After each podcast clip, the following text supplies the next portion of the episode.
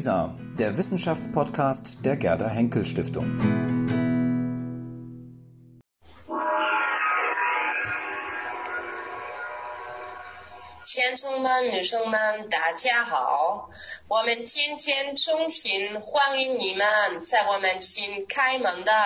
Thomas Club 玩玩的开心。Zu Deutsch, willkommen im Thomasius Club. Wieder äh, digital aus unterschiedlichen äh, Ecken des, äh, des Landes, aber natürlich dann auch weltweit zu sehen.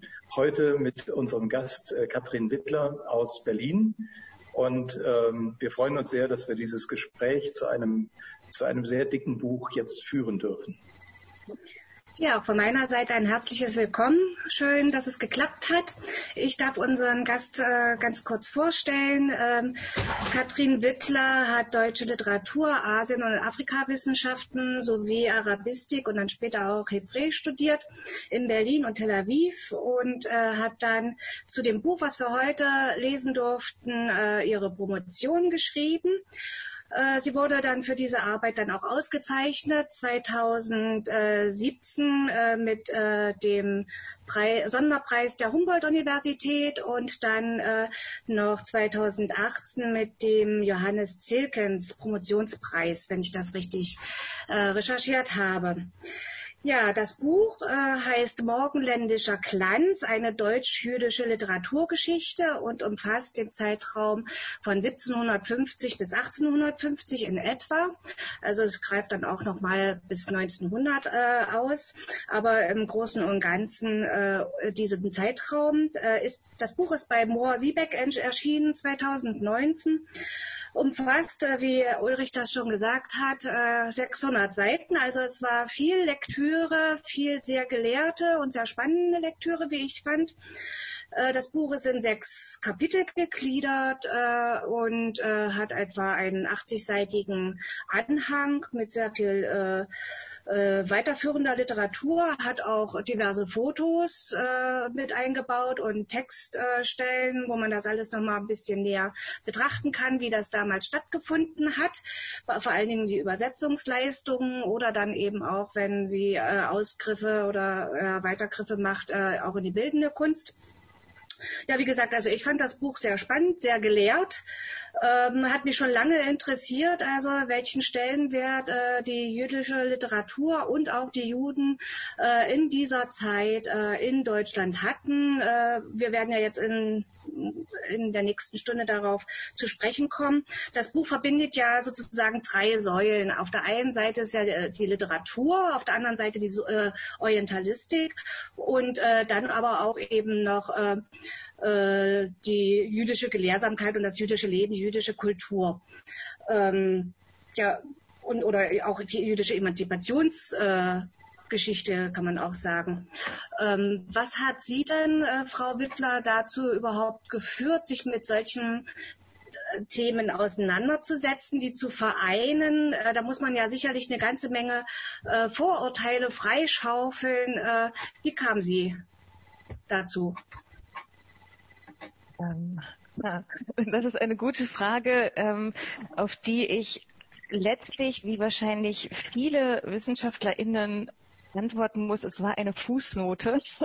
Also es waren natürlich viele ähm, Zufälle und Entscheidungen drumherum, davor und danach, aber tatsächlich ähm, war es vor allem eine Fußnote in einem Buch über den Orientalismus, ähm, auf das ich in meinem Buch dann auch sehr häufig Bezug nehme, in dem darauf hingewiesen wurde, also in dieser Fußnote wurde im Grunde die Forschungslücke benannt, dass man nicht so genau wisse, ähm, wie sich das eigentlich mit der deutschen jüdischen Literaturgeschichte ähm, der jüdischen Kulturgeschichte allgemein und äh, dem Orientalismus verhält. Ähm, also weil klar war, ähm, also damals, als ich das las, das war 2005, da war schon klar, ähm, es gibt alle möglichen Hinweise darauf, dass das Verhältnis ein besonderes ist und auch ein interessantes ähm, ist, weil es zum Beispiel so viele ähm, bedeutende jüdische Orientalisten tatsächlich gab, also deutsch-jüdische Orientalisten, die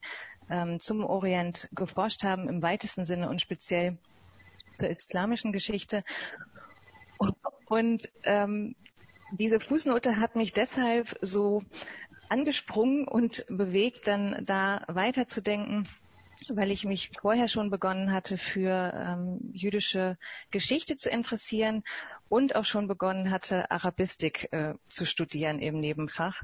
Und ich hatte dann plötzlich das Gefühl, dass alles, was mich interessiert, also deutsche Literatur, jüdische Kulturgeschichte und äh, ähm, arabische Literaturen und Kulturen irgendwie zusammenkommen. Ähm, und das hat mich dann letztlich bewogen, immer mal wieder ja, aufmerksam zu sein ähm, auf Hinweise auf dieses Verhältnis. Und dann ist irgendwann dann das Promotionsprojekt daraus entstanden. Warum interessiert Sie gerade dieser äh, Zeitabschnitt, also dieser 100 Jahre? Das ist ja auch gleichzeitig äh, die Goethe-Zeit äh, und äh, die Zeit äh, der äh, des Suchens nach einer, einer Nationalsprache halt, also wie passen da die, äh, wie passt da die jüdisch, äh, deutsch-jüdische Literatur überhaupt hinein? War die da maßgeblich oder war die da eher abseitig? Also wie ist dieses Verhältnis überhaupt erstens vielleicht entstanden? Gab es da schon vorher etwas oder wie ist es dann, ja, erzählen Sie mal. Ähm, ja, ich schmunzle so, weil ich äh, äh, also so ein bisschen verlegen, so wie eben bei der Fußnote, weil es eigentlich anders geplant war. also ähm, ich habe nicht begonnen, äh, dieses Buch zu schreiben mit dem Plan, dass ich den Zeitraum behandeln werde, der in der Germanistik so immer lapidar als um 1800 äh, bezeichnet wird, ähm, sondern ich habe begonnen mit einem das Buch ist jetzt schon dick genug geworden. Sie haben darauf Bezug genommen, aber ich habe eigentlich begonnen mit einem noch sehr viel größenwahnsinnigeren Plan, nämlich wollte ich das ganze lange 19. Jahrhundert behandeln. Also ich dachte mir, ich fange so in den 1780er Jahren an und schaffe es dann bis zum äh, Zionismus und äh, bis zur Weimarer Republik. Daraus ist nichts geworden. Und das liegt äh, daran, dass ich tatsächlich völlig überwältigt war davon, was ich alles ähm, um 1800 fand und besonders, was ich besonders und, und besonders war ich überwältigt davon, was ich im 18. Jahrhundert so alles gefunden habe, als ich erstmal anfing zu suchen.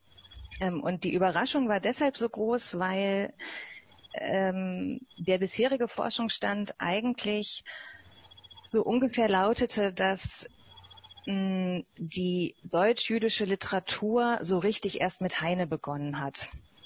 Ähm, und dass alles, was irgendwie äh, tatsächlich bedeutend ähm, geworden ist und dann auch Diskursimpulse ähm, gegeben hat, erst im 19. Jahrhundert zu verorten sei.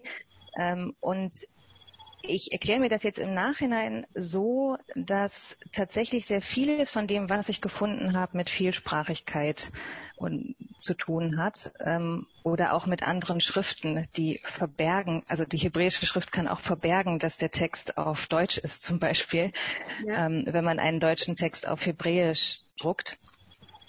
Und ja, also da habe ich dann plötzlich so in zwischen den Sprachen und zwischen den Schriften alles Mögliche gefunden, was bis dahin noch nicht so salopp gesagt auf dem Radar der Forschung war. Und deshalb bin ich dann sehr viel länger in dem Zeitraum geblieben als geplant und habe mich dann letztlich auch darauf beschränken müssen, schon allein aus äh, Platz- und Zeitgründen. Ich finde ja, dass es eigentlich ein Glück ist, dass das so gekommen ist und äh, so haben, können wir vielleicht noch ein zweites Buch erwarten. Halt ja und äh, die Dinge, die äh, hier tatsächlich auch äh, eine Rolle spielen, wurden auch besser ausgeleuchtet. Sonst äh, switcht man vielleicht auch zu schnell dann äh, ins 20. Jahrhundert und sieht dann irgendwie bestimmte äh, Dinge nicht so gut ausgeleuchtet halt. Also das fand ich ja, finde ich eigentlich ganz gut, dass es so gekommen ist. Aber der Ulrich hatte eine Frage, der hatte sich gemeldet. Ich wollte direkt einsteigen bei dem 18. Jahrhundert und was Sie da so erstaunlich vieles äh, gefunden haben. Da spielt ja Moses Mendelssohn bei Ihnen auch eine große Rolle, der ja aber keineswegs unbekannt ist. Ähm, jetzt würde ich gerne fragen, wie ähm, sozusagen beleuchten Sie Mendelssohn vielleicht anders, als das bisher war? Ich selber kenne ihn aus der Philosophiegeschichte und aus der ja, Religionsgeschichte ähm, äh, oder die Debatten über Religion. Äh, Jerusalem hat eine, als eine Schrift von ihm. Ähm, Sie rücken ihn dezidiert in die äh, Literaturgeschichte und beleuchten ihn von dort. Und das hat ja etwas damit zu tun, äh, was so ein bisschen die geheime Überschrift über Ihr 18. Jahrhundert ist, nämlich sozusagen die, die Nähe des hebräischen, der hebräischen Text, des der hebräischen Texterbes und von Lyrik, ja, mit, mit Lyrik zusammen. Erzählen Sie doch mal ein bisschen, jetzt mal vielleicht für mich, damit ich das mitkriege, warum der Mendelssohn bei Ihnen eine andere Figur ist als sonst. Mhm. Ähm, ja, also das, das ist in, in vielerlei Hinsicht eine, eine wichtige und sehr berechtigte Frage, weil ich ähm, natürlich jetzt keine Gedichte der Bedeutung Heines im 18. Jahrhundert gefunden habe, auch keine bisher unpublizierten Gedichte Mendelssohns zum Beispiel. Ähm, der literarische Mendelssohn, der bei mir auftritt, oder der Mendelssohn, der wichtig ist für die Literaturgeschichte, die ich da versuche zu rekonstruieren, ähm, ähm, ist vor allem der Literaturkritiker und der Übersetzer. Ähm, also tatsächlich ist es würde ich sagen, ganz, ähm, ganz korrekt. Ähm, auch aus meiner literaturgeschichtlichen Perspektive muss es Mendelssohn vor allem als Philosophen zu begreifen und auch ähm, die Bedeutung seiner philosophischen Schriften vom Phaedon bis zu Jerusalem äh, nicht zu unterschlagen. Ähm, und gleichzeitig ist es tatsächlich so, dass er ungeheuer aktiv war als Literaturkritiker und als Übersetzer und in beiden Fällen, also sowohl in seiner publizistischen Tätigkeit, in seiner kritischen Auseinandersetzung mit Literatur, ähm, also mit literarischen Texten im dann engen Sinne, als auch in seiner Übersetzungstätigkeit, besonders dann der Psalmen, aber auch der Torah, ähm, kommen ästhetische Fragen ähm, zum Tragen, kommen äh, auch diese Fragen der Bedeutung des Hebräischen, die Sie angesprochen haben, ähm, teilweise am Rand und teilweise sehr zentral zum Tragen. Also was ich da so ein bisschen versuche, ist ja auch die mh, mm, die Divergenzen und die Überschneidung zwischen Mendelssohn und Herder ähm, aufzuzeigen. Also das ist so der, der zweite Protagonist der ersten Kapitel, in denen es vor allem ums 18. Jahrhundert geht. Mm. Und natürlich, also was ich vielleicht noch dazu äh, hinzufügen kann, ist, dass ähm, der Umstand, dass ich, wenn es ums 18. Jahrhundert geht, mich relativ viel auch mit Ästhetik, mit Übersetzung, mit Philosoph Philosophie im weitesten Sinne befasse, das liegt auch ein bisschen am 18. Jahrhundert selbst und seinem Literaturbegriff. Ähm, denn tatsächlich würde man jetzt auch so in den Standardnarrativen der Germanistik ähm, sagen, mh, hm, die schöne Literatur im ganz engen Sinne entwickelt sich als Konzept eigentlich erst, sogar erst in der zweiten Hälfte des 18. Jahrhunderts richtig deutlich. Ähm, und was ich im Grunde versuche zu zeigen, ist, wie Mendelssohn mit daran schreibt und mit daran arbeitet, Literatur so zu denken, also Literatur als etwas zu denken, äh, was dann irgendwann ähm, autonomieästhetisch gedacht mhm. wird. Können wir vielleicht das noch ein bisschen konkreter erfahren? Was macht er da? Also er schreibt, haben, haben das ja vorhin selber gesagt, ähm, äh, da wird äh, die ähm, da werden äh, hebräische Text, äh, deutsche Texte in hebräischer Sprache geschrieben, ja, oder ähm, ich weiß nicht, war es die Tora äh, oder äh, auf jeden Fall dann auf Deutsch, haben die deutsch-jüdischen Menschen damals das Hebräische nicht mehr lesen können. Warum musste das äh, so passieren? Was wurde damit bezweckt? Also das äh, ist ja für die Zuhörer jetzt zumindest unklar. Mhm. Äh, was völlig verständlich ist, also das vergisst man wirklich häufig, das merkt man erst, wenn man die Bücher in der Hand hat. ähm, Also tatsächlich ist es so, dass so zum Allgemeinwissen ja gehört, ähm, Mendelssohn hat ähm, die Bibel übersetzt, gemeint ist dann die Torah, also die, der sogenannte Pentateuch. Ähm, und wenn man das so liest, dann denkt man, naja klar, der hat das in lateinischer Schrift auf Deutsch publiziert, seine Übersetzung der hebräischen Bibel bzw. der Torah ins Deutsche. Äh, und das war nicht der Fall. Also die, der Erstdruck der Torah in Mendelssohns deutscher Übersetzung war ähm, Hochdeutsch in hebräischen Buchstaben. Also wenn man die Buchseite sieht, dann sieht man nur hebräische Schrift und ein Teil der Buchseite zeigt aber einen deutschen Text, also deutschen Wortlaut, der auf Hebräisch geschrieben ist. So, also das, das muss man sich erstmal sortieren. Das ist, und das ist tatsächlich ein im 18. Jahrhundert ähm, und zum Teil auch noch bis ins 19. Jahrhundert hinein sehr häufig zu findendes Verfahren, für das es unterschiedliche Erklärungsansätze gibt. Also Mendelssohn selbst und auch manche seiner Zeitgenossen haben das damit erklärt, ähm, dass, wie Sie das eben ähm, auch angedeutet haben, Frau Krembeck, dass Juden erst Deutsch lernten und noch unerfahren waren im ähm, Hochdeutschen insbesondere und die hebräischen Lettern, also die hebräischen Buchstaben den Zugang zum Deutschen erleichtern sollten. Also das ist tatsächlich ein Erklärungsansatz, ähm, der da immer wieder ähm, ins Feld geführt wird und, wird und der letztlich so ein pädagogisch-didaktischer ist. Also die Idee ist, ähm, ähm, Juden und Jüdinnen, dann irgendwann auch Jüdinnen, die im deutschsprachigen Raum leben sollen, Deutsch lernen. Und ein Mittel, um das zu lernen, ist, ähm, deutsche Texte in hebräischer Schrift zu lesen. Hm. Kann man diesen Ansatz äh, vergleichen mit äh, so einer Lutherbibelübersetzung? Hat das irgendwie, ist das, wie, wie ist das zu werten? Ist das analog? Also die sozusagen Gottes Wort äh, sozusagen ganz nah zu haben, ohne einen Stellvertreter, der mir das übersetzt? Ähm, ich meine, die Leute haben wahrscheinlich damals weder Hebräisch noch Hochdeutsch äh, äh, vollständig geredet, sondern vielleicht eben Jiddisch oder was auch immer halt, also wo sie gerade herkamen, Polnisch vielleicht, keine Ahnung. Mhm.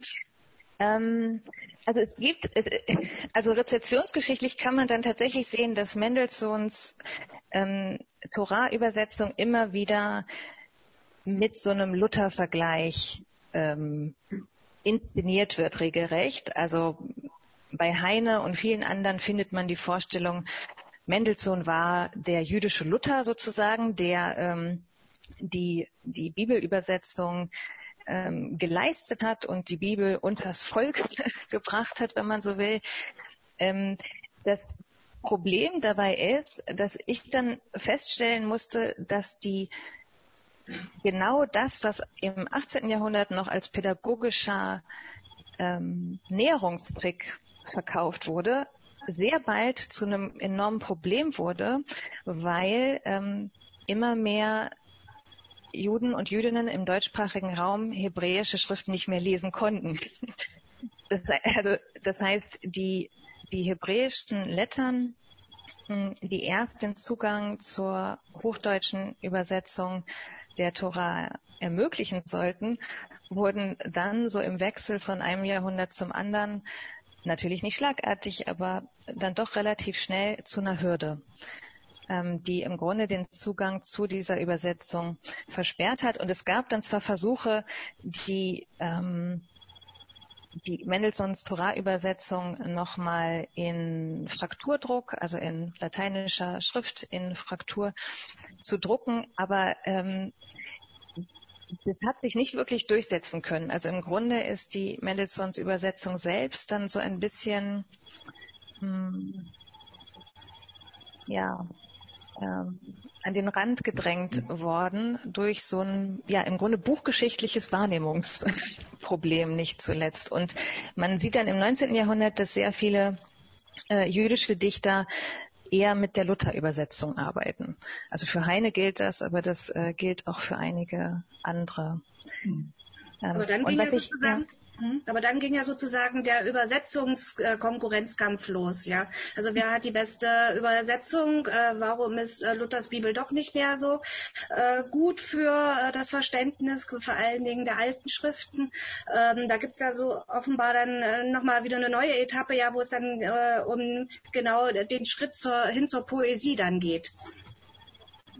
Können Sie den vielleicht ein bisschen ausführen? Was ist dann hebräische Poesie und was hat, haben die ähm, äh, heiligen Schriften damit zu tun? Ähm,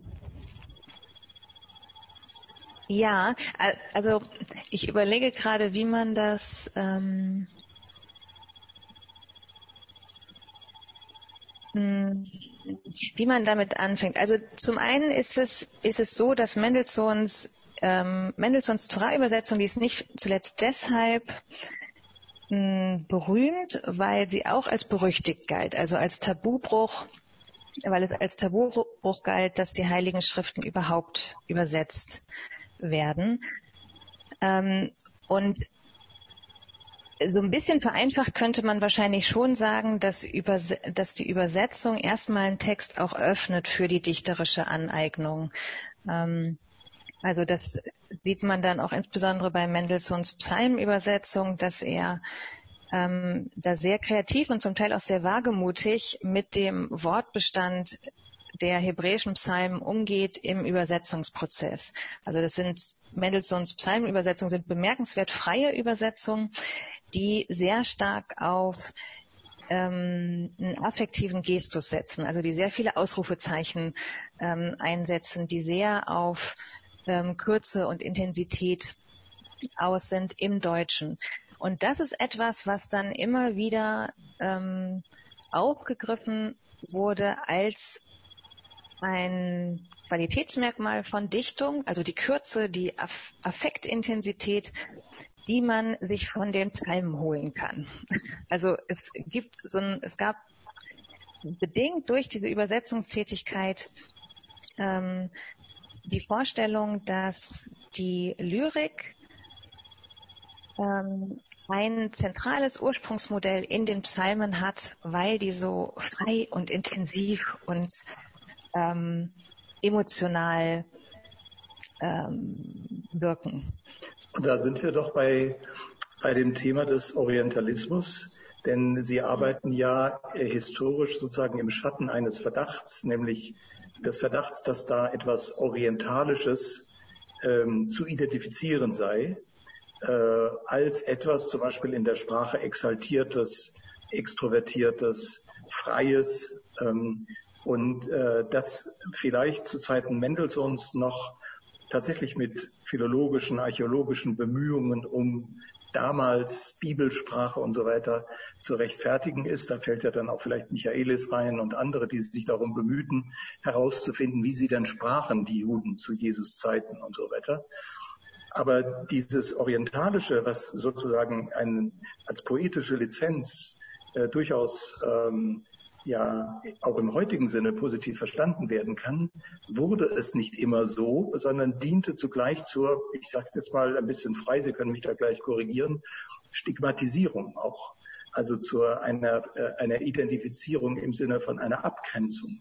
Wie, also Sie, Ihre Arbeit ist ja einerseits fallstudienartig aufgebaut. Äh, es sind sozusagen Tiefenbohrungen zu bestimmten Momenten, zu bestimmten Texten, Autoren.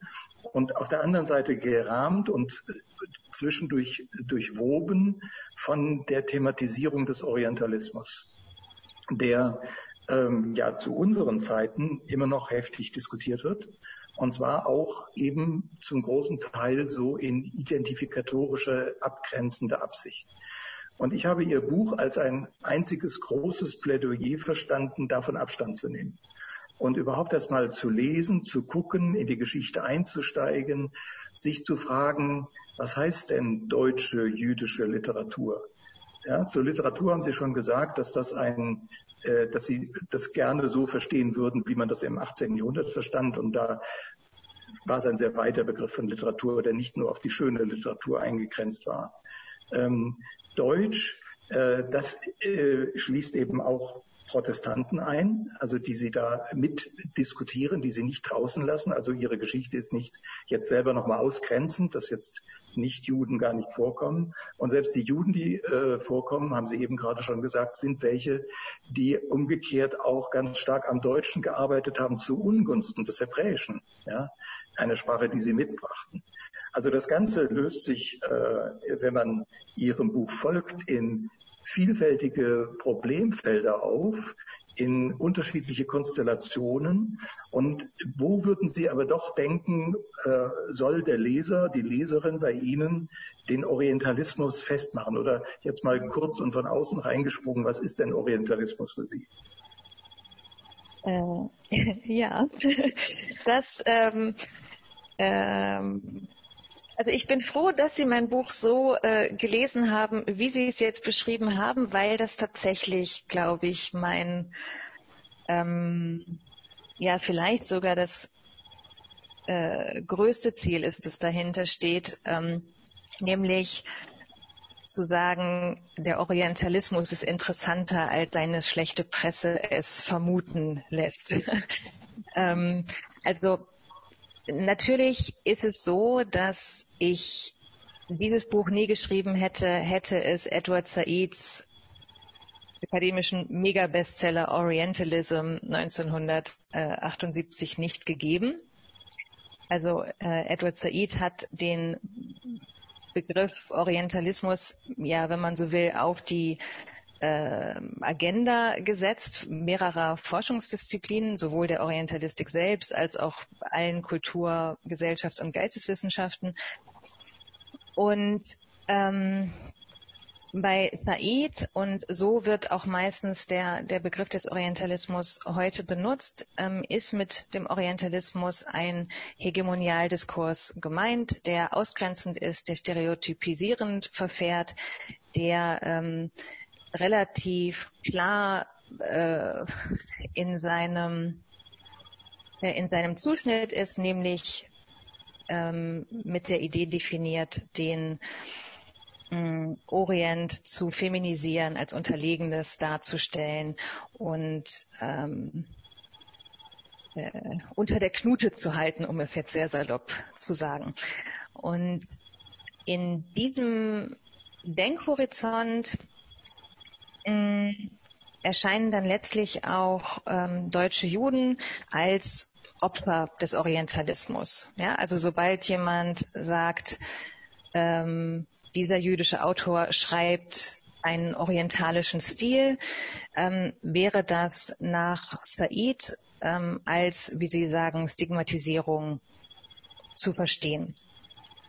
Ähm, und mein Anliegen ist zu zeigen, dass ähm, es solche stigmatisierenden Gebräuche von orientalistischen Zuschreibungen zwar gibt, aber dass es auch noch sehr viele andere Möglichkeiten gibt, sich auf den Orient zu beziehen.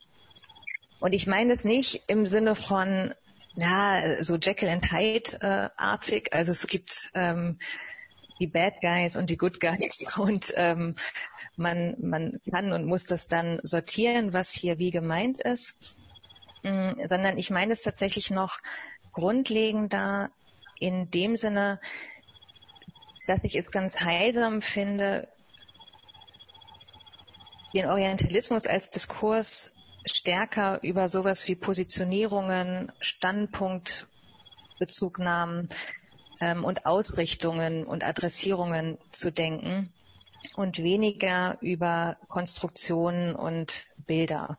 Also das sind Begriffe, die sehr präsent sind im Nachdenken über Orientalismus, also die Vorstellung, dass man ähm, Bilder konstruiert, also zum Beispiel stereotype Bilder von Juden konstruiert.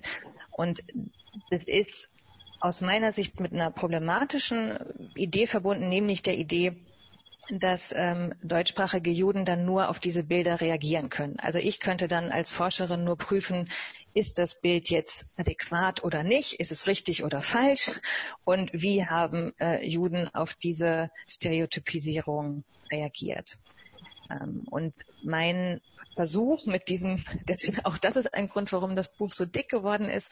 Der Versuch war im Grunde, dieses Schema zu flexibilisieren und zu schauen, wie ähm, nehmen deutschsprachige Juden eigentlich an diesem Diskurs teil und wie beziehen sie sich selbst auf den Orient in natürlich einem Spannungsverhältnis zu Fremdzuschreibung, ähm, aber doch auch mit sehr eigenständigen Bewegungen und Bezugnahmen. Ja, da äh, würde ich gleich einhaken, darf ich? Und zwar, ähm, ja, äh, als ein äh, Beitrag sozusagen äh, nicht nur reaktiv, sondern auch konstitutiv zu sein, haben sich ja verschiedene äh, deutsch-jüdische Dichter offenbar zusammengeschlossen in der, ich, ich hoffe, ich spreche es richtig aus, in der Skala-Bewegung. Also und ähm, äh, ja, können Sie beschreiben, äh, was das ist? Also das scheint ja ein Phänomen dieses Jahrhunderts dann auch gewesen zu sein äh, und äh, stand auch im, in der Öffentlichkeit offenbar halt. Also was war sozusagen der Hintergrund? Was waren deren Initiativen und Auseinandersetzungen? Da sind Sie ja im Buch ein wenig darauf eingegangen. Mhm. Ähm, ja, also die die ähm, also damit komme ich so, jetzt als Warnung so ein bisschen weg vom Orientalismus, weil die, die Haskalah ähm, tatsächlich einfach erstmal, also einfach ist gut, aber eine, ein hebräisches Wort ist, um die jüdische Aufklärung zu bezeichnen. Also es gibt ähm, ja verschiedene Ansätze inzwischen, die Aufklärung ähm, plural zu denken und sich anzuschauen, welche verschiedenen Aufklärungen mit unterschiedlichen Geschwindigkeiten auch es in Europa gegeben hat. Und in diesem Zusammenhang hat es in den letzten ja, so 20, 30 Jahren ähm, unheimlich viel Forschung zur Haskalah der jüdischen Aufklärung gegeben. Also das ist tatsächlich, mh, hm, würde ich sagen, einer der, der größten äh, Forschungsbooms, die es äh, in den letzten Jahrzehnten gegeben hat. Natürlich vor allem bemerkt in den jüdischen Studien, ähm, in, in vielen anderen Bereichen ähm, sickert das erst langsam durch, das Bewusstsein für diese jüdische Aufklärung. Mm, und die ist für meinen Zeitraum wichtig, weil man tatsächlich davon ausgeht, dass die erste große Phase der jüdischen Aufklärung ähm, in Preußen im ausgehenden 18. Jahrhundert zu verorten ist. Und damit sind tatsächlich einige meiner Protagonisten ähm, direkt auch Akteure der jüdischen Aufklärung. Also Isaac Euche ist da ein berühmter Name, der der zweiten Generation nach Moses Mendelssohn angehört. Ähm, und die Haskalah ist dann nach allgemeiner Auffassung so ein bisschen weiter gewandert Richtung Mittelosteuropa. Ähm, also im 19. Jahrhundert verortet man die bedeutendsten Vertreter der Haskalah dann vor allem mm, in, in Gebieten östlich vom, von dem, was wir heute als Deutschland ähm, betrachten ähm, und hat sich da nochmal ähm, ganz anders weiterentwickelt, weil da ist da dann ein sehr reichhaltiges hebräisches Schrifttum gab, während die preußische Haskalah, also die jüdische Aufklärung im späten 18. Jahrhundert, ähm, dann irgendwann das Hebräische aufgegeben hat. Also ähm, tatsächlich dann den Hut geworfen hat und gesagt hat, wir müssen doch zum Deutschen übergehen. Ähm, mit dem Hebräischen kommen wir, kommen wir nicht mehr weiter. Aber ich möchte, wenn ich darf, äh, da gleich einsteigen und fragen, ob Sie nicht doch eine Verbindung zwischen der jüdischen Aufklärung, der Haskalah und dem Orientalismus, so wie Sie ihn wieder sozusagen möglichst unvoreingenommen betrachten, ziehen können. Insofern es Ihnen ja ähm, nicht so sehr, also es geht Ihnen um die verschiedenen Besetzungen des Begriffs Orientalismus, der gewissermaßen auch nicht vermeidbar ist. Also der ist auch nicht vermeidbar für die, ähm, äh, nicht nur für diejenigen, die über Juden schreiben, sondern auch für die selber. Ja? Und ähm, es geht Ihnen, sagen Sie an verschiedenen Stellen, um Sprecherpositionen, um, ähm, ich sage es jetzt mal anders, Selbstbehauptungen, und Selbstbewusstsein ähm, von jüdisch gebildeten Schriftstellerinnen und Schriftstellern, äh, die gleichzeitig an der deutschen Literatur irgendwie teilhaben wollen. Ähm, denen ist der Orientalismus oder ist das Orientalische sozusagen in einer unbestimmten Nähe. Also natürlich gibt es solche, die wollen damit gar nichts zu tun haben. Ja, und es gibt andere, die werden den Verdacht niemals los. Ja, die einen sind die glattrasierten, das andere sind die bärtigen und so weiter. Also da gibt es jetzt unterschiedliche Zeiten und unterschiedliche kulturhistorische Kennzeichen.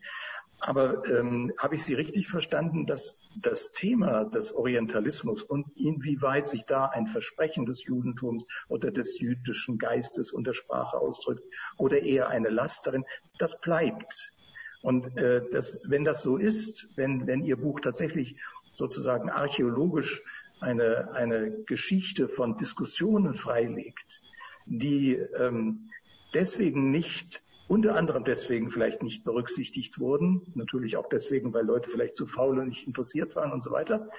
Aber auch deswegen nicht berücksichtigt wurden, weil man mit dem Begriff Orientalismus versuchte, relativ simple äh, dichotomische Unterscheidungen zu operieren. Äh, dann gewinnt, mir, äh, gewinnt nämlich Ihr Buch bei mir auch nochmal diesen interessanten Aspekt, dass Sie äh, sehr deutlich, sehr explizit im Vorwort, im Nachwort, aber auch zwischendurch gegen die Literaturgeschichte kämpfen und gegen Begriffe, Terminologien und Simplifizierungen, die sich da, ohne dass sie jetzt da Verdächtigungen selber streuen, aber sie zeigen immer wieder, wie ähm, es sich andere Leute einfach machen. Ähm, wie stark ist denn dieser kritische Impuls bei Ihnen gewesen? Also er muss relativ stark sein, weil er ist relativ prominent. Ja? Also es gibt auf der einen Seite die Geschichten, die Sie erzählen, die Figuren, die Sie zum Leben erwecken und die Texte und damit auch deren Probleme und auf der anderen Seite immer wieder sozusagen eine Unzufriedenheit mit der Welt, in der Sie leben. Jetzt. Ähm, also das, das würde jetzt, das klingt wahrscheinlich so, als würde ich würde ich leiden an, an meinem Fach oder der Gegenwart. Ich glaube, dem ist nicht so. Ich, ich hoffe, ich, ich wirke nicht zu äh, Nein, frustrierend oder, ähm, oder äh, womöglich sogar ähm, äh, angreiferisch. Ähm, aber tatsächlich ist es so, dass ich schon sagen würde, es ist, es ist auch Aufgabe der Literaturgeschichtsschreibung, die eigenen Narrative zu hinterfragen.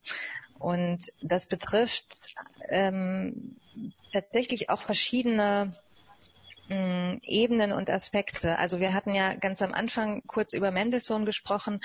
Und was Mendelssohn angeht, ist es zum Beispiel so, dass man tatsächlich ähm, auch so zwei ähm, ja regelrecht Mendelssohn-Forschungen unterscheiden kann. Und die eine konzentriert sich vor allem auf den hebräischsprachigen Mendelssohn und die andere äh, Mendelssohn-Forschung beschäftigt sich nur mit dem deutschsprachigen Mendelssohn. Und erst in den letzten Jahren ähm, sind ähm, sind in der Jubiläumsausgabe, also in der einschlägigen Mendelssohn-Ausgabe tatsächlich auch äh, Übersetzungen vorgelegt worden von einigen Texten, die man bisher auch nur auf Hebräisch lesen konnte. Und also das ist eine, ein Ausblendungsmechanismus, den ich versucht habe, also im Rahmen meiner sprachlich, äh, sprachlichen Möglichkeiten zu hinterfragen und zu problematisieren, weil damit eben tatsächlich auch zwei nationalliteraturgeschichtliche Erzählungen verbunden sind. Also eben eine hebräischsprachige Nationalliteraturgeschichte, die ähm, auf ähm, die israelische Literaturgeschichte des 20. Jahrhunderts zuläuft ähm, über den Zionismus und ähm, auf der anderen Seite hm, ein germanistisches literaturgeschichtliches Narrativ, das all diese schwierigen und spannenden äh, Mehrsprachigkeitskontexte nicht berücksichtigt. Und ein anderer Aspekt, der damit in Zusammenhang steht, ist der von Tradition und Moderne. Ähm, und da kommt dann tatsächlich der, der Orientalismus sehr, sehr dominant ins Spiel weil ein ähm, kulturgeschichtliches Meganarrativ, muss man vielleicht fast sagen, so lautet, dass äh, die Juden im deutschsprachigen Raum im 18. und 19. Jahrhundert den Kontakt zu ihrer Tradition verloren und sich europäisierten und nur noch Deutsch sprachen und damit sozusagen jede Bindung an das, was man als ihre Tradition bezeichnen könnte, aufgaben. Und das Narrativ lautet dann so, dass erst der Zionismus so eine Art Selbsterweckung und Wiederentdeckung der eigenen Tradition nach sich gezogen hat. Und was ich nun spannend fand an all den Texten, mit denen ich mich ähm, beschäftigt habe, ist, dass in, in vielen dieser Texte ähm, das Ganze nicht so einfach sich darstellt, wie es dieses Narrativ suggeriert, ähm, weil eben tatsächlich die Selbstorientalisierung regelrecht Teil der Europäisierung war. Also ich, ich versuche das mit, mit Hannah Arendt auf eine Formel zu bringen, die äh, war ein paradoxes, aber letztlich äh, doch sehr viel von dem zu beschreiben erlaubt, was da im Diskurs ähm, los zu sein scheint, um es sehr salopp zu sagen. Ähm, also Hannah Arendt hat über diesen Emanzipationsdiskurs gesagt, die Forderung war im Grunde, Juden sollen Juden sein, aber nicht wie Juden sein. Ja, also das ist, so versucht sie das Paradox auf den, auf einen Begriff zu bringen, dass ähm, Anpassungsleistungen gefordert werden, aber gleichzeitig gefordert wird, dass man ähm, irgendwie noch erkennbar bleibt. Ähm, also so kann man es in die eine Richtung lesen und in die andere Richtung kann man das Paradox so lesen, dass tatsächlich gefordert wurde, dass immer eine Abgrenzungsfolie sichtbar bleibt. Also Juden, die äh, schlechtere Juden sind und besser als äh, Juden erkennbar sind als die in Anführungszeichen guten, angepassten ähm, Juden. Und ein ähnliches Paradox ähm, glaube ich tatsächlich auch ähm, sehen zu können, was den Orientalismus angeht. Also das kann man dann auf die Formel bringen, ähm, dass äh, die Forderung besteht, auch von Juden an sich selbst erhoben, nicht mehr Orientalen zu sein, ähm, aber Orientalisten zu sein, also sich auf den Orient zu beziehen, sowohl im positiven Sinne auf den orientalischen Ursprung, als auch im negativen Sinne auf noch orientalische Juden, die noch nicht ein differenziertes Verhältnis zu ihrem Ursprung, äh, ihrem orientalischen Ursprung entwickelt haben. Ähm, und das versuche ich äh, zu bringen auf den Begriff äh, Traditionsverhalten, ähm, den ich ganz nützlich finde, um dieses aus meiner Sicht eben allzu starre Verhältnis von Tradition und Moderne aufzubrechen. Also mit der Idee im Hintergrund, dass ähm, Tradition nur dadurch entsteht, dass man sich zu ihr verhält. Also es gibt sie nicht einfach so, sondern man muss ein Verhältnis zu Traditionen oder zu Traditionen haben, damit sie überhaupt ähm, greifbar wird ähm, oder denkbar wird als Tradition. Mhm. Nun hatten ja äh, die Juden und Jüdinnen dieser Zeit äh, ja nicht nur äh, zur akademischen Disziplin Orientalismus äh, äh, eine Beziehung oder ein Verhalten, mussten sich dazu verhalten, sondern natürlich auch äh, zur Literatur. Das ist ja auch die zweite große Säule ihres Buches. Ähm, jetzt ist meine Frage, wie schafften Sie das, äh, diesen Spagat immer wieder hinzubekommen? Da gibt es ja verschiedene Lösungsansätze, auch mit Großmetapher da zu hantieren, vom Strom oder von der Verpflanzung und dergleichen. Ähm, können Sie da noch vielleicht noch mal ein bisschen ausholen? Also wie äh, versuchten das die deutsch-jüdischen äh, Literaten äh, da mit bestimmten ich sage jetzt mal Großmetapher mit Großnarrativen, äh, äh, da ihre Selbstverortung tatsächlich auch äh, ja, evident und plausibel zu machen.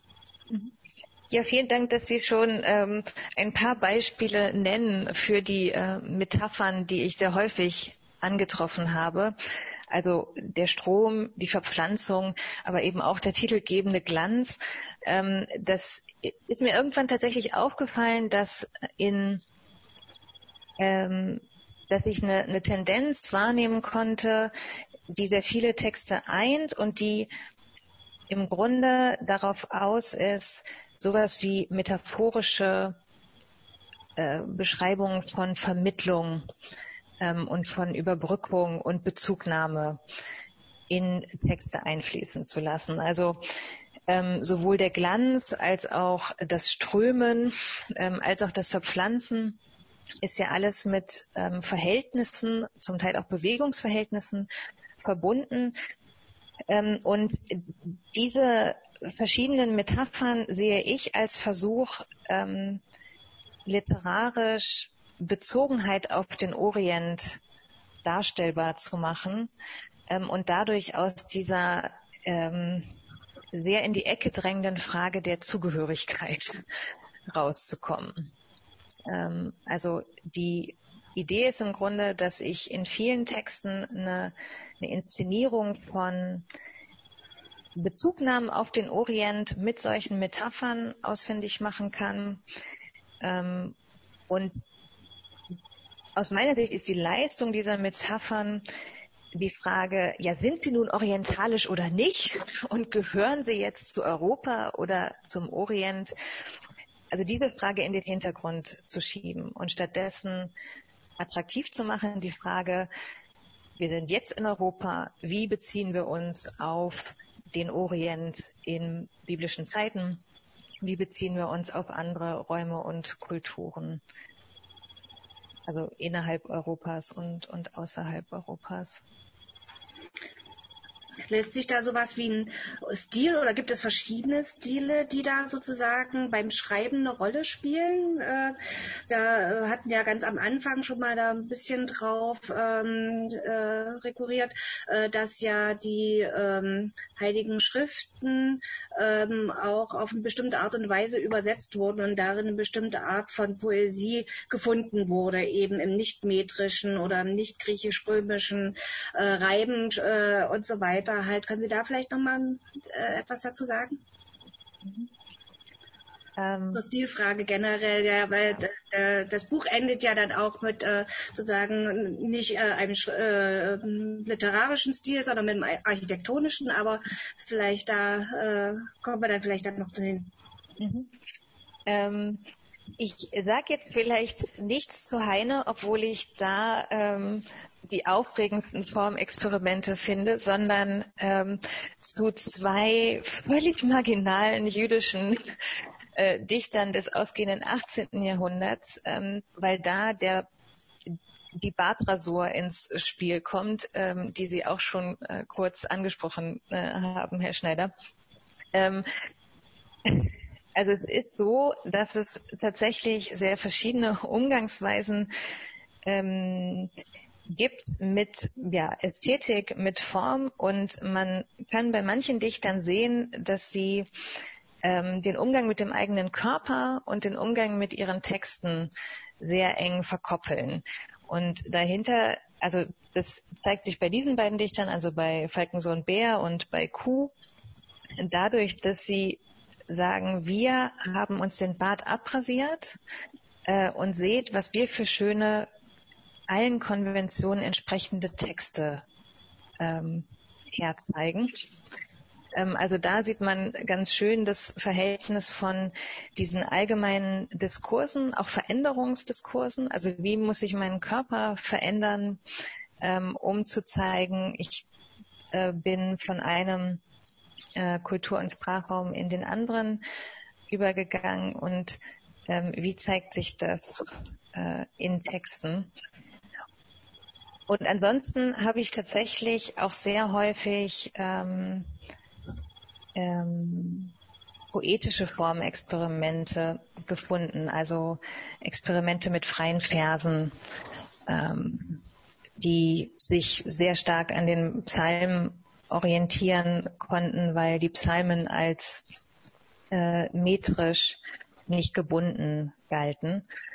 Und da, damit ist dann die Idee verbunden, ich kann mein poetisches Sprechen befreien, indem ich mich an den Psalmen orientiere, die ein Alternativmodell sind zu sehr viel stärker gebundenen lyrischen Formen, also die tatsächlich Metrik, ähm, einer Metrik folgen ähm, und später dann auch ähm, gereimt sind. Ist das was ganz Neues für die damalige Zeit, diese freiere Form? Ist das sozusagen auch für die Literatur was Neues generell?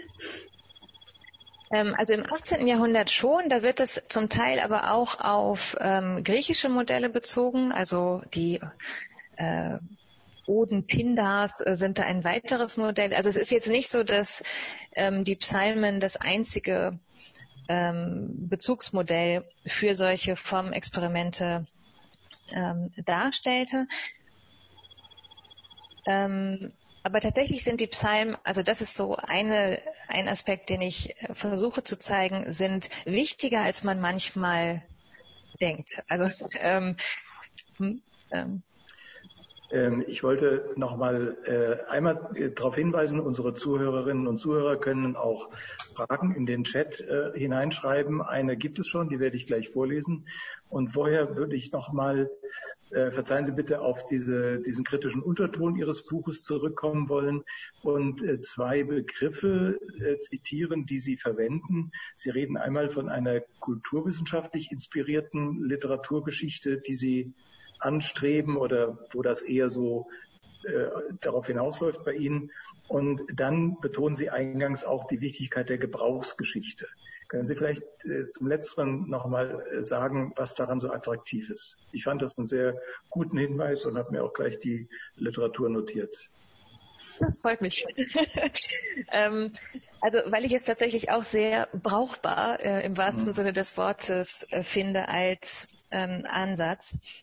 Ähm, also das hat tatsächlich mit meinem Versuch zu tun, über den wir auch schon kurz gesprochen haben, ähm, von äh, dieser Schematisierung in Konstruktionen und Bildern wegzukommen und von dieser Frage, ähm, wie wird jetzt falsch konstruiert? Ähm, äh, also denn das ist, ähm, also das ist vielleicht das, wo ich am ehesten auch tatsächlich in die Polemik gehen würde, ähm, wenn man, wenn man bei dieser äh, kritischen Beschreibung von Bildern bleibt, dann wird man leicht als Forscherin zu so einer Art Moralapostel. Also man äh, geht dann an alle möglichen Texte und sonstigen Dokumente heran und sagt, du, du, du, äh, du verzerrst hier die Realität, du stellst hier alles Mögliche falsch dar, du böser Text oder du böser Autor oder du böse Autorin. Ähm, und man, man verfällt dann eben leicht in so eine ja, etwas moralisierende Anklage. Mm, die Idee mit dem Gebrauch versucht das dadurch aufzubrechen, dass ähm, nicht gefragt wird, welche Bilder gibt's und sind die richtig oder falsch, ähm, sondern indem stattdessen gefragt wird, äh, welchen Gebrauch machen verschiedene Diskursakteure vom Orient? Also welchen wenn man so will, diskurspolitischen Einsatz, welchen diskurspolitischen Nutzen hat das eigentlich, dass jemand sich auf den Orient bezieht? Ähm, und dann kann man eben ganz viele Fragen drumherum stellen, die ähm, Antworten erlauben, auf die man gar nicht gekommen wäre, wenn man nur Bilder versucht zu beschreiben. Nämlich, warum wird eigentlich hier jetzt auf Indien Bezug genommen und nicht auf den biblischen Orient? warum wird hier auf äh, Nordamerika Bezug genommen und nicht auf Frankreich? Ähm, wie wird darauf Bezug genommen? Ähm, mit welchen Zielen, mit welchen Effekten?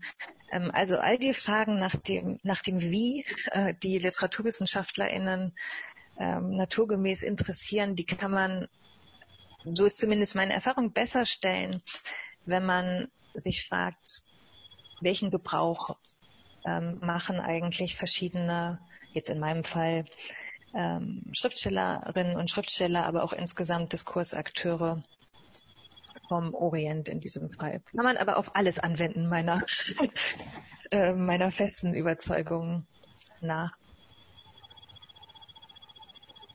Ähm, ich würde vielleicht, weil die Frage eben schon da ist, eine aus dem Chat ähm, äh, vorlesen. Mit Bezug auf Said steckt dahinter nicht immer noch eine Konstruktion eines Orients, der gar nicht existierte. Also wie, wie real ist der Orient äh, jetzt auch bei den Autorinnen und Autoren, wo Sie ihn finden? Mhm. Ähm, also äh, tatsächlich, ja, das kann man auf zwei Weisen beantworten. Also für meinen, ähm, für meinen Gegenstand ist es tatsächlich so, dass es eine, eine sehr stark mit Wertungsimplikationen versehene Unterscheidung gibt zwischen dem äh, gegenwärtigen Orient, das sind in der Perspektive der meisten meiner Akteure und Akteurinnen die sogenannten polnischen Juden, die ähm, noch orientalisch sind. Ähm, und mit sehr viel positiveren Assoziationen ist der ferne Ursprung im biblischen Orient gemeint. Ähm, man kann die Frage aber auch ähm, äh, nochmal theoriegeschichtlich angehen, wenn man ähm, sich die Kritik an Said anguckt. Und eine Hauptkritik an ähm, Saids Buch ist, dass er zwar einerseits sagt, das sind ganz schlimme Konstruktionen des Orients, ähm, und gleichzeitig sagt, es gibt den Orient ja gar nicht. ähm, und das Problem dabei ist, ähm, dass man sich da schnell in Widersprüche verstrickt, wenn man sagt, es ist ein falsches Bild vom Orient und es gibt den Orient nicht. Denn ein falsches Bild kann es nur von etwas geben, das es in irgendeiner Form tatsächlich gibt. Ähm, also jetzt sehr vereinfacht äh, gesagt.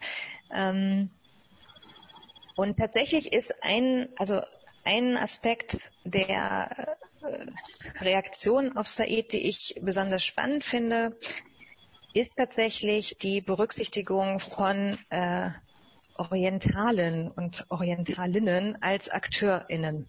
Ja, also ähm, was sagen eigentlich Syrer zum äh, Orientalismus ähm, und wie verhalten die sich dazu? Und da gibt es sehr interessante Ansätze, ähm, auch zum Beispiel Bezüge auf den ähm, Okzident von Seiten ähm, asiatischer Menschen, ähm, nahöstlicher Menschen zu kritisieren, zu beschreiben ähm, und sozusagen wechselseitige Wahrnehmungen, wie verzerrt auch immer die sind, zu untersuchen und zu berücksichtigen. Und das ist deshalb für mich besonders wichtig, weil ähm, es mir tatsächlich ein großes Anliegen ist, ähm, meine jüdischen SchriftstellerInnen aus dieser Opferecke rauszuholen, in die sie schnell geraten, wenn man sagt, sie werden orientalisiert.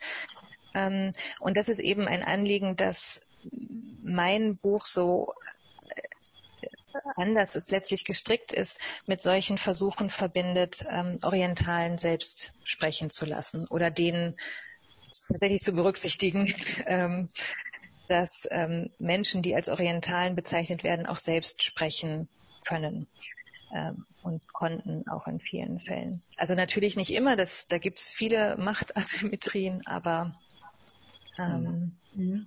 ich habe noch eine Frage. Und zwar ähm, Ihr letztes Kapitel fällt ja so ein bisschen aus dem Rahmen des Buches. Und zwar weil Sie es eben gar nicht mehr nur äh, mit Literatur oder es heißt nur also nicht mit Literatur und Orientalismus als solchen befasst, sondern äh, vor allen Dingen äh, dem architektonischen Ausdruck, also der ähm, der gestärkte oder das gestärkte Selbstbewusstsein der Juden und Jüdinnen dann äh, gegen, sage ich jetzt mal, Mitte des 19. Jahrhunderts, fand dann vor allen Dingen auch äh, in der Vergrößerung der Gemeinden wahrscheinlich, war auch noch äh, ein, äh, eine Ursache dafür, fand äh, Ausdruck in dem Neubau äh, verschiedenen, in verschiedenen Orten von neuen Synagogen. Ausdruck halten. Und äh, unter anderem in Berlin, und das nehmen Sie jetzt als Beispiel auch, ähm, Und da äh, gibt es wieder diese Stilfragen halt. Ne? Es gibt da ganz unterschiedliche Stile und äh, die meisten Städte ähm, entscheiden sich dann doch für den maurischen Stil. Ähm, die Frage ist natürlich, warum sie das tun. Sie bieten da auch eine Antwort an. Ähm, ich würde eher, also es gibt sozusagen drei verschiedene Möglichkeiten, auf die sich so im engeren Kreis geeinigt wurde. Entweder das ägyptische, das babylonische oder eben das maurische sozusagen zur Folie zu machen, äh, währenddessen ja vorher die Synagogen eher ähm, ein unscheinbares Dasein fristeten, auch eben um geschützt zu sein vor den Verfolgern halt, also die es ja über die Jahrhunderte immer wieder gab.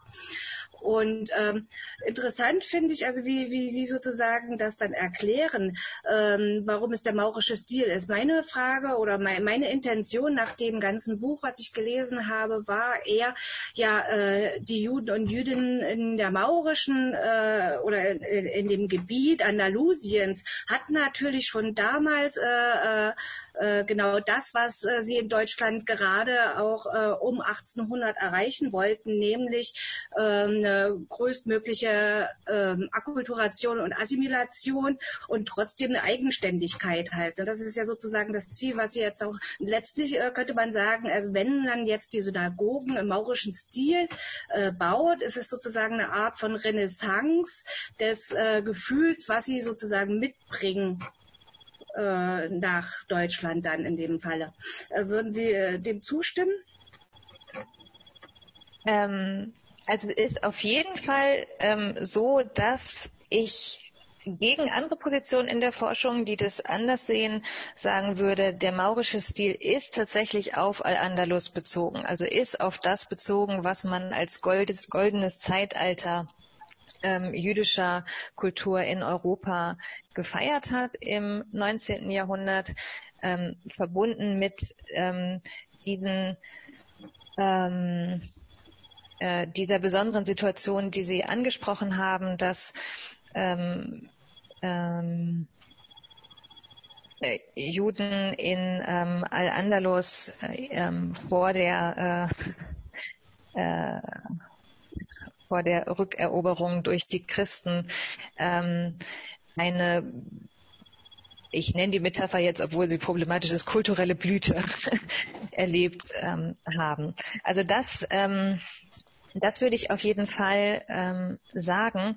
Es ist allerdings tatsächlich beim Synagogenstil eine schwierige Angelegenheit, weil die ein Teil dieser enormen Sichtbarkeit im Stadtbild auch ist, dass sehr viele verschiedene Akteure an den Entscheidungen, in welchem Stil gebaut wird, beteiligt sind.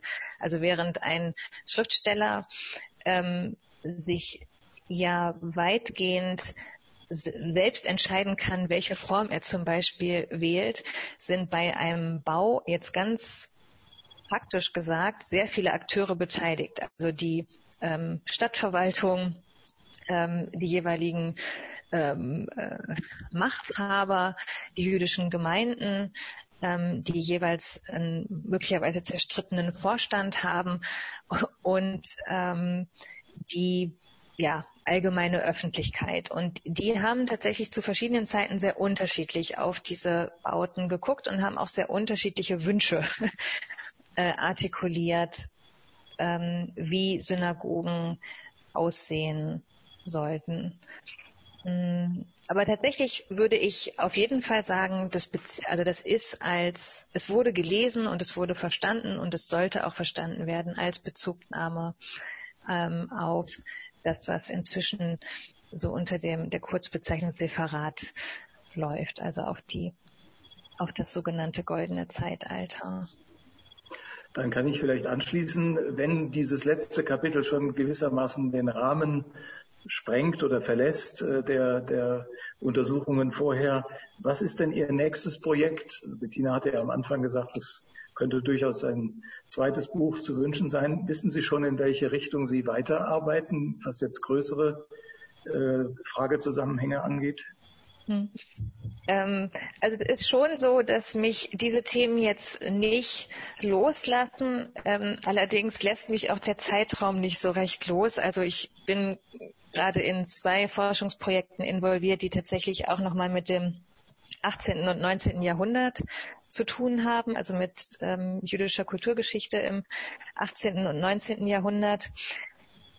Ein anderer Strang, und der führt jetzt zu dem Buch, an dem ich gerade arbeite, ist tatsächlich Heine und sein Fichtenbaumgedicht. Also ich mache ja den etwas absurden Move, äh, platt gesagt, ähm, eine wirklich sehr umständliche, sehr ausufernde Analyse eines kleinen Gedichts von Heine, also dem Gedicht von Fichtenbaum und Palme, zu äh, auszuformulieren. Und äh, in diesem Gedicht geht es äh, nicht zuletzt um Einsamkeit. Und Einsamkeit ist tatsächlich das Thema, das mich jetzt gerade bewegt. Also die, was mich jetzt gerade bewegt, ist tatsächlich die Frage, ähm, warum wir eigentlich Literatur und ganz besonders die Lyrik äh, mit Einsamkeit verbinden. Ähm, also wenn man Leute fragt, dann hört man oft oder dann bekommt man oft zu nicken, ja stimmt, klar. Also Literatur und besonders das Lyrische hat irgendwie mit Einsamkeit zu tun. Ähm, und ich würde gerne rausfinden, ähm, warum das so ist und ob man das tatsächlich an den Texten selbst festmachen das führt also sehr, also eigentlich völlig äh, in eine andere Richtung als jetzt Orientalismus und ähm, deutsche jüdische Literaturgeschichte. Aber es gibt diese kleine Verbindung zu Heines ähm, einsamem Fichtenbaum. Ja, sehr schön. Und äh, Sie scheuen eben auch nicht die Entwicklung neuer Fragen. Also das, was beantwortet ist, langweilt ja auch manchmal. Ähm, Vielen Dank. Ich sehe jetzt keine weitere Frage mehr im Chat. Äh, dann würden wir hier innehalten. Wenn wir jetzt im Café in Leipzig wären, dann würden wir jetzt den inoffiziellen Teil eröffnen. So bleibt uns eigentlich nur darauf zu verweisen, dass wir, Bettina, Ende März ein Gespräch haben werden, vermutlich, oder? Genau. Wir haben Ende März, und zwar am 24. März, äh, wieder um die gleiche Uhrzeit, ein Gespräch mit Michael Frei. Und zwar zum äh, Thema Liberalismus und Gemeinsinn in der arabischen Welt. Und zwar geht es äh, um die Philosophie von Nassif Nasser und äh, ja, wir freuen uns auch auf diesen Termin. Und offenbar kann ja auch äh, das Thema Einsamkeit sehr viel Freude machen, wie wir eben gerade gesehen haben. Also ich bedanke mich für das schöne Gespräch und ja, herzlichen Dank auch für die Lektüre und wünsche erstmal alles Gute. Ich ja. danke auch sehr herzlich äh, und wünschte so sehr, jetzt in Leipzig sein zu können. Wir können das vielleicht nachholen, das wäre auch unser Wunsch. Danke Ihnen und allen, die jetzt zugehört haben. Äh, bis äh, zum nächsten Mal dann. Ja? Wiedersehen. Tschüss.